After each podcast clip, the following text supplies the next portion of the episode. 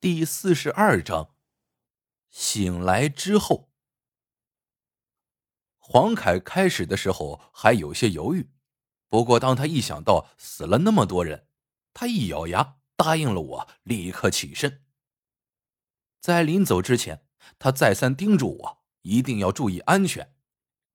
这个我也知道，不过我心里更加的清楚，就算我再怎么注意安全，如果李川北真要杀我，对我不利的话。我早就死了。看了看时间，距离小四眼的死还有一个小时，我就关上了店门，出发了。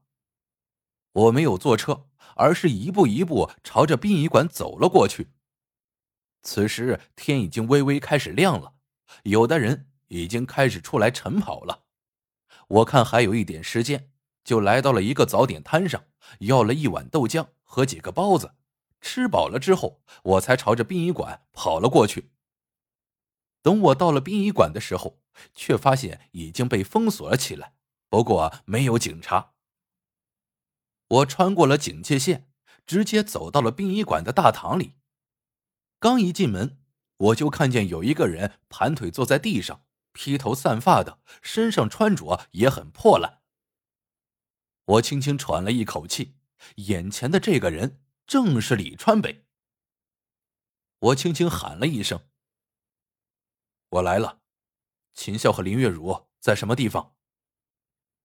听闻了我的声音，可是李川北却没有任何动作。我眉头紧皱，时间可不等人。我刚准备上前去，他动了。只见他扶着地，慢慢的站起了身子。当他扭头看着我。我发现他脸上露出了微笑。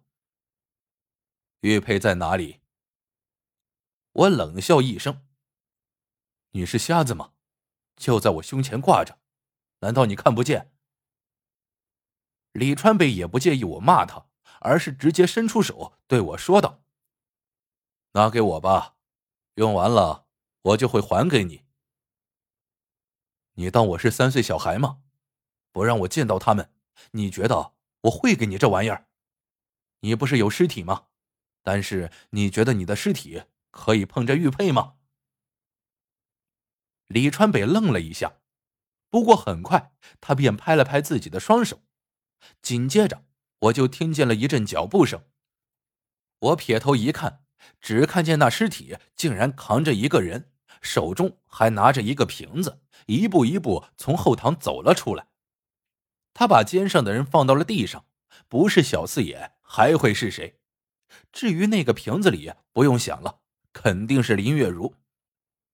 不过有一点，我似乎是猜错了，在瓶子里的不是林月如的魂魄，而是小四眼的。我刚想上前，没想到那尸体就拦在了我的面前。这个时候，李川北开口了。一物换一物，很公平。你的玉佩只能换走这秦笑的生命，但是你想要找回自己的小情人，恐怕还不够。你，出尔反尔！见我愤怒的样子，李川北笑了。你听见我说同意你换两个了吗？我说行，只是换一个。你要想拿走林月如的魂魄，也很简单，再帮我一个忙。此时我整个人都气炸了，有那么一种感觉，好像我一直在被他当猴子耍。你到底想干什么？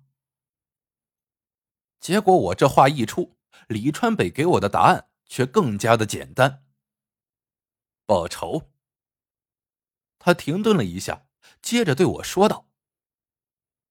带走林月如，你就咬破自己的手指尖，在玉佩上滴一滴鲜血，然后交给我，你就可以走了。我眉头一皱，就这么简单？当然，不然你觉得自己还能做什么高难度的事情吗？我不喜欢被人看清的感觉。可是现在我在李川北的眼中就是一个婴儿，而他则是一个强壮的成年人，我没有办法，只能按照他的办法去做。我扯下了脖子上的玉佩，滴上鲜血之后，直接就扔给了他。什么时候还给我？很快，到时候我会去找你。话音刚落，我还没有反应过来的那一瞬间，我就看见他从怀中掏出了一个玻璃瓶子，直接丢给了我。紧接着，他一转身，看都不看我一眼，对着那尸体招了招手，转身就离开了。我想去追，可是我不能放任小四眼不管。李川北和那个尸体就这么离开了。我连忙跑到了小四眼的身边，打开了那个瓶子，我就看见几团白光，嗖的一下就飞了出来，紧接着直接钻进了小四眼的身体里。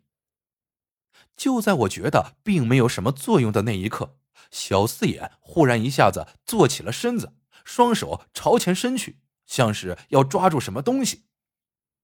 弟弟，秦笑，秦笑！我大喊，小四眼明显还没有反应过来。没有办法，我一巴掌打在了他的脸上，给我醒醒！小四眼大口的喘着气。我就这么眼看着他的汗水不停的从脑袋上流了下来。我，我怎么在这里？发生什么事情了？见他能这么清楚的问我话，我也算是放心了。我并没有告诉他怎么了，而是收起了装着林月如魂魄的瓶子，将他搀扶起来，就朝外面走去。此时我也不知道这么做是对的还是错的。我将玉佩给了李川北，可我并不知道他要用玉佩来干什么。但是小四眼活了。我带着小四眼回到了家中，先让他休息休息，之后去了林叔的房间，打开了林月如尸体存放的冰柜。我扭开了瓶子，一道青烟飘了出来。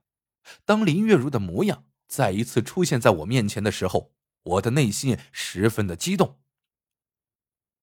思辰，林月如看见了我，我笑了。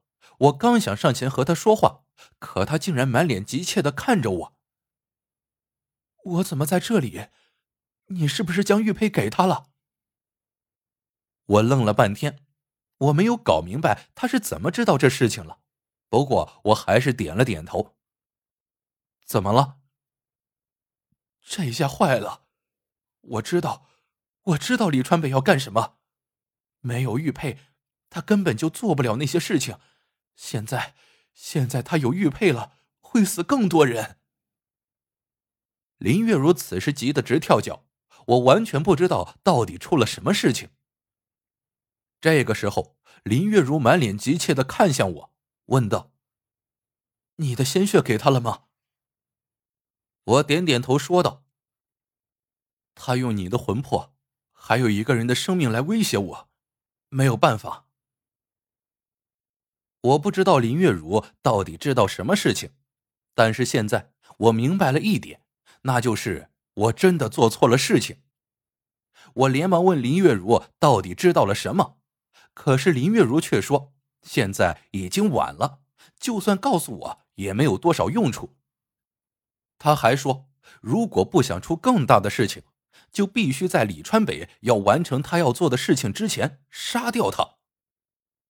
其实这个时候，我听着林月如的话，我感觉自己整个人都是晕的，因为我根本不知道李川北到底要做什么。林月如告诉我，李川北的目标好像根本不是阳间，而是在阴间。反正林月如就知道。李川北要做一件不得了的事情，如果他得手了，那整个阳间都会大乱。不过此时，我想后悔已经来不及了。我也不知道上哪里能找到李川北，我真的做错了吗？月如，也许事情没有你想的那么糟糕。既然我闯下了祸，我一定会处理好这件事情。现在对我来说。就是你没事。林月如苦笑一声：“思辰，我还能出什么事情呢？最多不就是魂飞魄散吗？我已经死了，这样做真的值得吗？我笑了笑，然后伸出手扶住了林月如的肩膀，说道：“当然，我答应你的婚礼，我们还没有完成，难道你忘记了吗？”见我这么说，林月如也不再多说了。她告诉我，自己能留在阳间的日子也不多了，如果再不去阴间报道的话，怕是会成为孤魂野鬼。虽然我已经过给了他阳寿。可是他始终都是鬼。和林月如说了一段时间，我也大概了解到李川北确实有什么不可告人的秘密，而且还和整个阳间有关。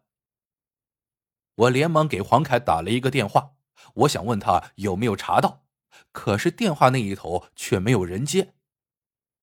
我让林月如先待在家中，哪里也不要去，等时间到了，我就和他成亲。然后送他去应该去的地方。出去房间后，我的心里很复杂。林月如的话不像是在开玩笑。如果真的因为我给了李川北玉佩，出了什么大事的话，那我岂不是成了罪人？香烟一根接着一根，此时我的心里很乱，我也不知道自己该如何是好。这个时候。秦笑从屋子里走出来了，他见我坐在地上抽烟，自己也坐到了我的身边，然后问我要了一根烟，自顾自的点了上来。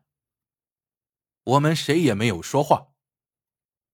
过了将近半个多小时，他才缓缓开口：“谢谢你，我……”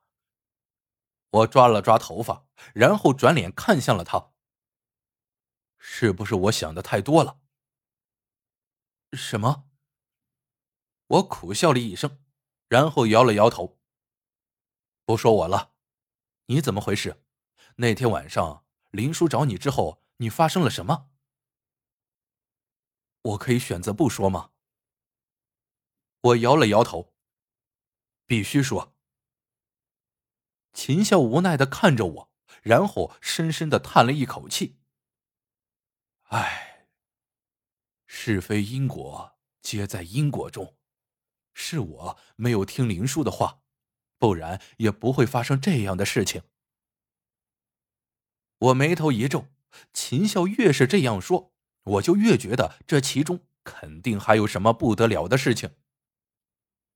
青铜阴棺到底有什么秘密？